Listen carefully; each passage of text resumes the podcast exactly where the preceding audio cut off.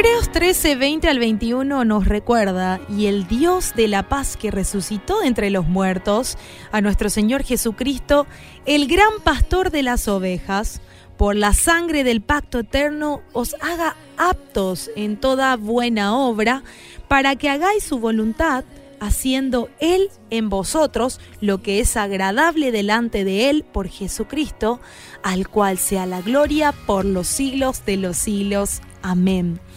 Y un tema muy importante que debemos tocar y no debemos hacer pasar es que fuimos llamados para servir pero también para servir hay que estar capacitados para poder llevar bien la palabra de Dios. El famoso yo voy a llevar el nombre en alto nombre del Paraguay. Nosotros como cristianos tenemos que llevar bien en alto el nombre de Jesús y para eso la gente tiene que ver que nosotros estamos capacitados para servir. Es por eso que la reflexión del día se llama capacitados para servir.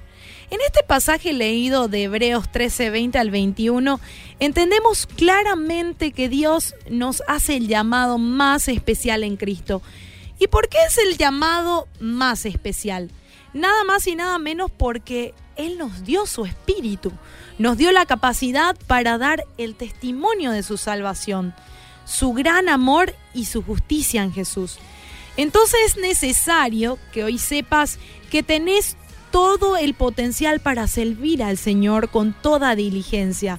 Pero para servir con diligencia es importante que te capacites para poder manejar la palabra de Dios, para que por la dirección y ejemplo de maestros y pastores que siempre tenemos enfrente y que Dios preparó para el crecimiento de la iglesia, nosotros también podamos crecer día a día en el conocimiento de Cristo.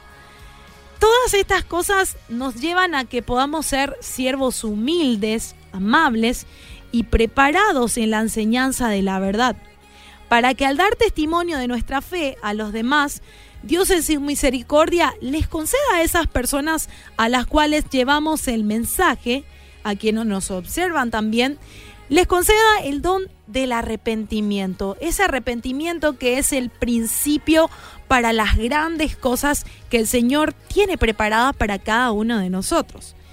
Para que sean conducidos al conocimiento de Jesucristo. Uno no puede ser conducido al conocimiento de Jesucristo si no tiene arrepentimiento antes.